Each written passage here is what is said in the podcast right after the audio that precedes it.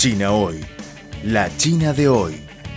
Una ventana abierta para conocer una China en movimiento. Mantengan la sintonía. Todo sobre China en China Hoy.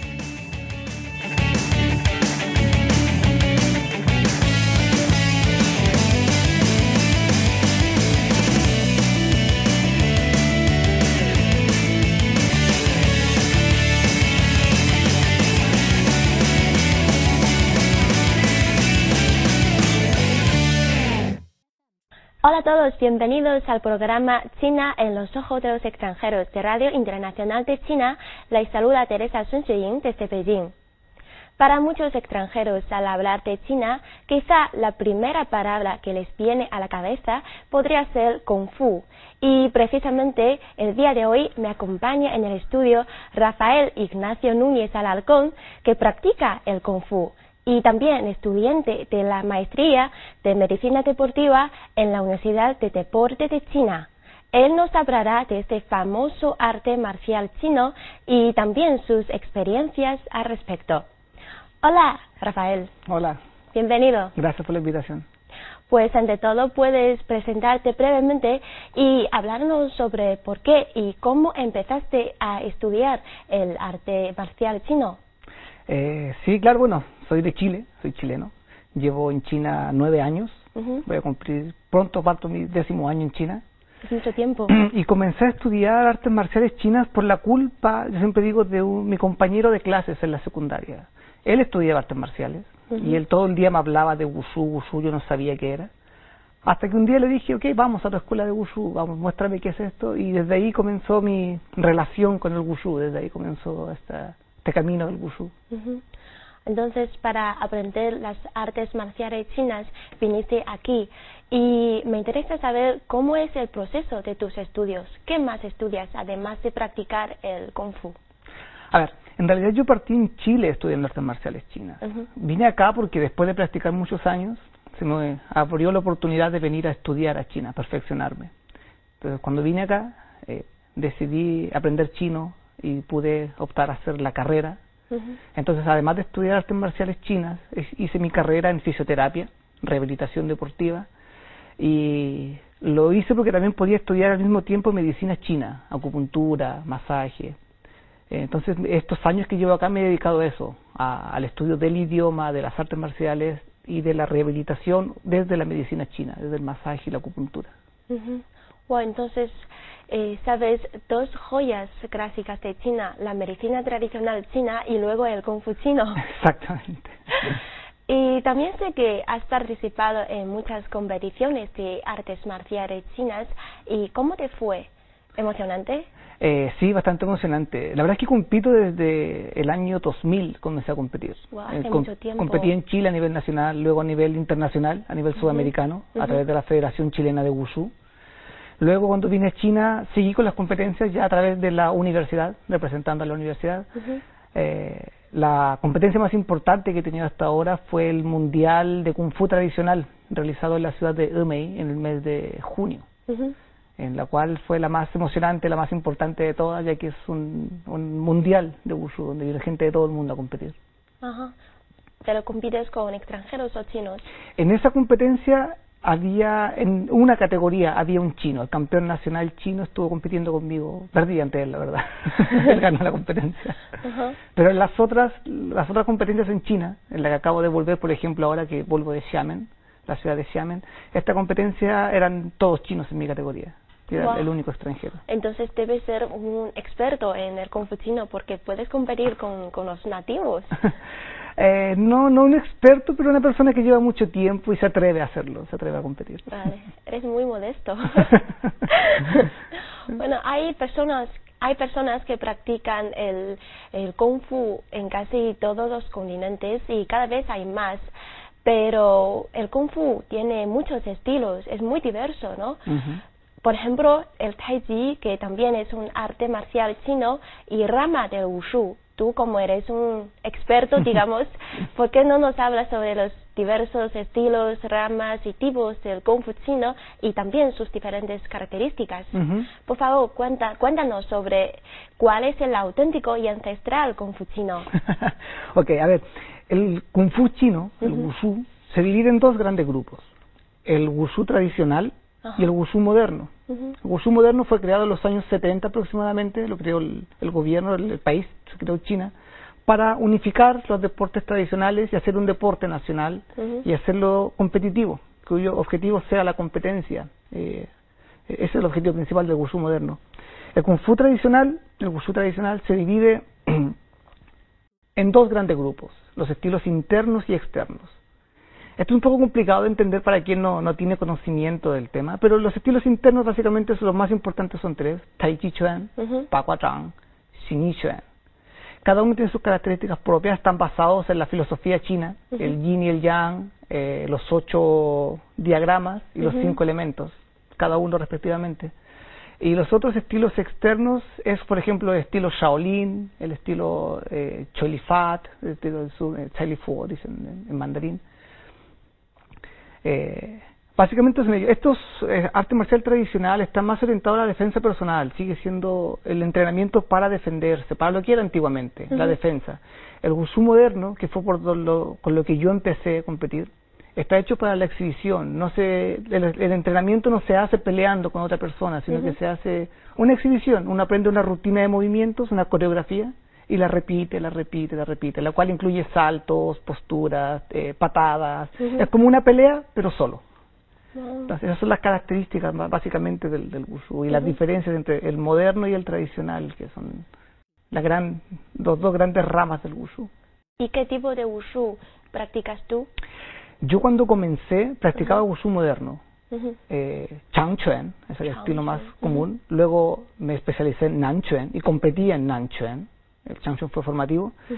Ahora, ya que estoy más avanzado en edad, no soy tan joven, no puedo saltar tanto como antes, me cambié al estilo tradicional interno llamado Xinichuan. Y compito básicamente en eso y en Tai Chi Chuan también empecé hace un año, dos años empecé también a competir poco a poco. ¿Y lo estudias en la universidad o en algunas escuelas? Eh, no, estudio en la universidad. Mi maestra, ella jubiló el año pasado de la Universidad de Deportes de Beijing y a ella, bueno, la conocí por esta cosa del Yuanfen, que dicen ustedes, el, el, destino. La conocí en Chile en 2011. Ella fue a dictar un curso. Desde ahí que nos conocimos y desde ahí que vengo estudiando con ella este estilo Xinishuen, es el estilo de su estilo propio de su familia el Kung Fu chino tiene una influencia importante en el mundo y de hecho ha surgido una gran cantidad de obras de cine y televisión y televisión tanto chinas como extranjeras, tales como Bruce Lee y El Tigre y el Dragón de Lian, ¿no? ¿Qué papel crees que tienen estos proyectos de cine y televisión para la promoción de las artes marciales chinas? Son muy importantes, son súper, súper importantes. Creo que es a través de las películas cómo la gente ha conocido el Kung Fu, ha conocido el Wushu, gracias a eh, Bruce Lee, Jet Li, eh, Sammo Hung, estos personajes muy famosos en el occidente, ellos son los, eh, eh Jackie Chan, es otro de los más famosos, Chen Long, ellos han logrado influenciar a todo mucha, mucha gente que yo conozco que practica artes marciales es porque los vieron a ellos, es porque vieron estas películas, les gustó lo que vieron y han estado buscando, el, es eso lo que ellos hacen en sus películas. Así que es una gran fuente de promoción de las artes marciales chinas. Es un gran medio, es la, es la mejor vía para poder llegar al, al extranjero.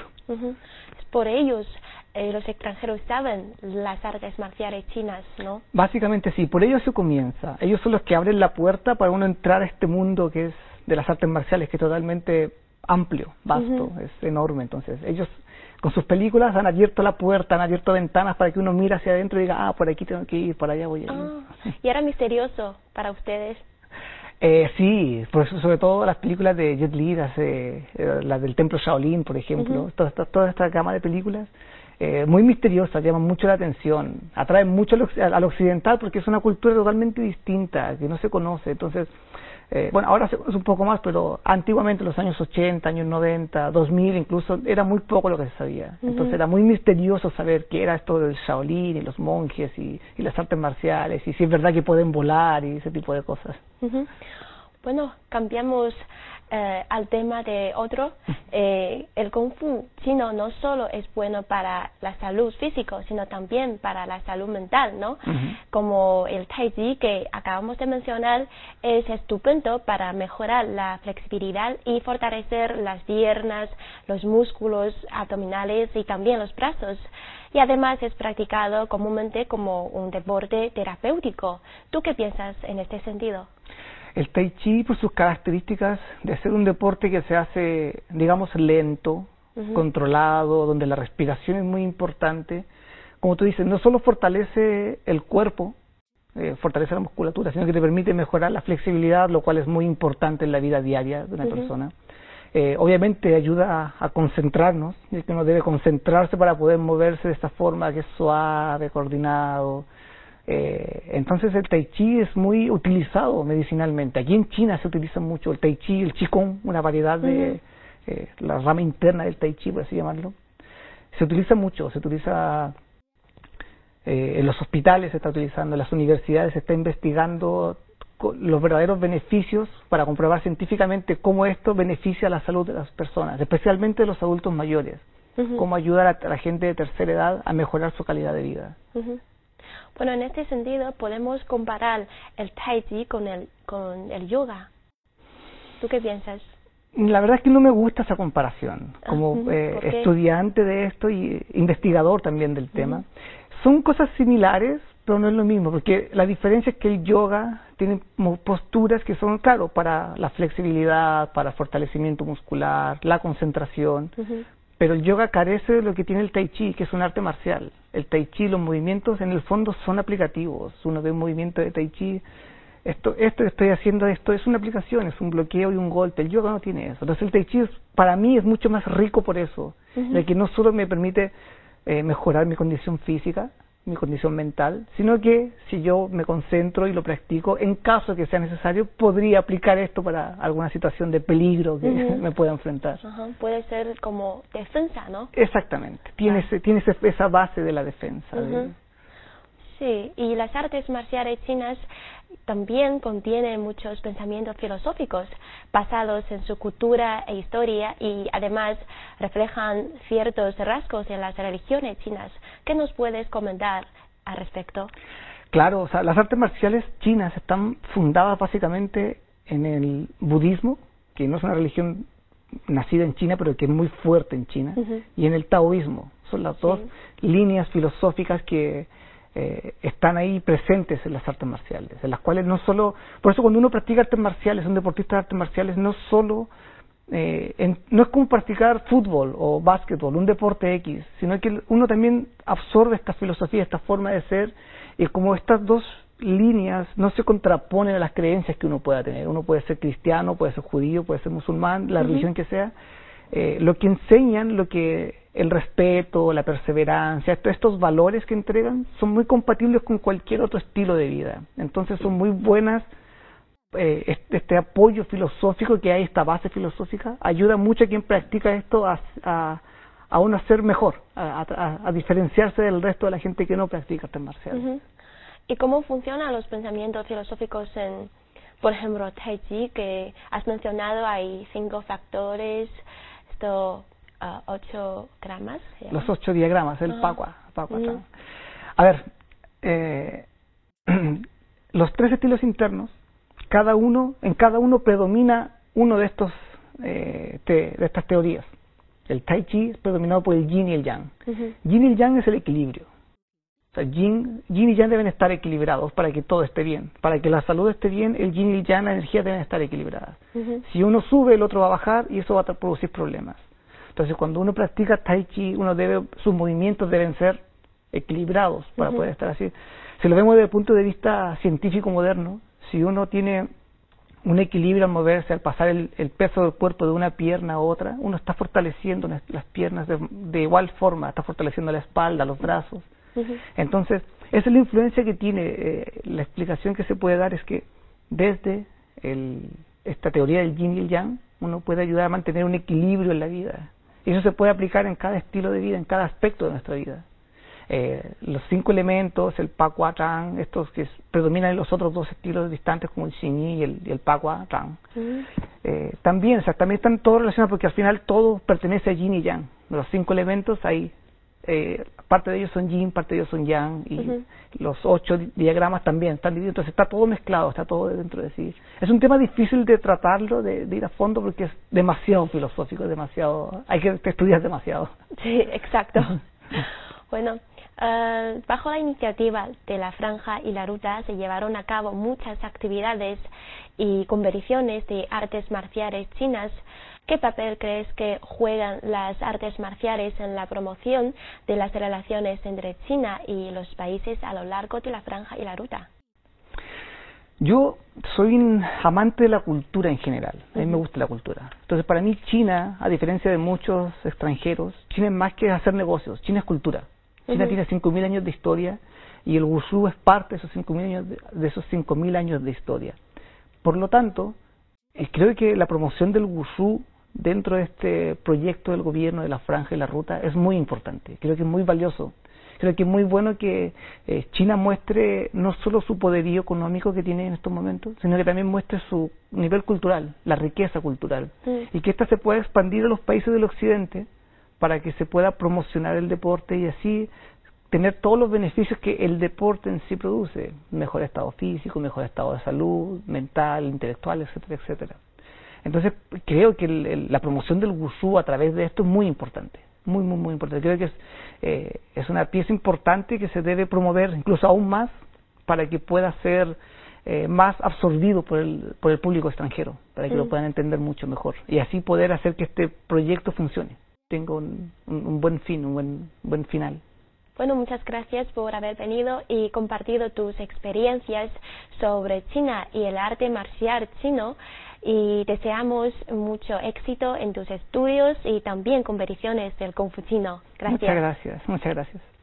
Así terminamos esta edición de China en los ojos de los extranjeros de Radio Internacional de China. Se despide Teresa Sun Hasta la próxima.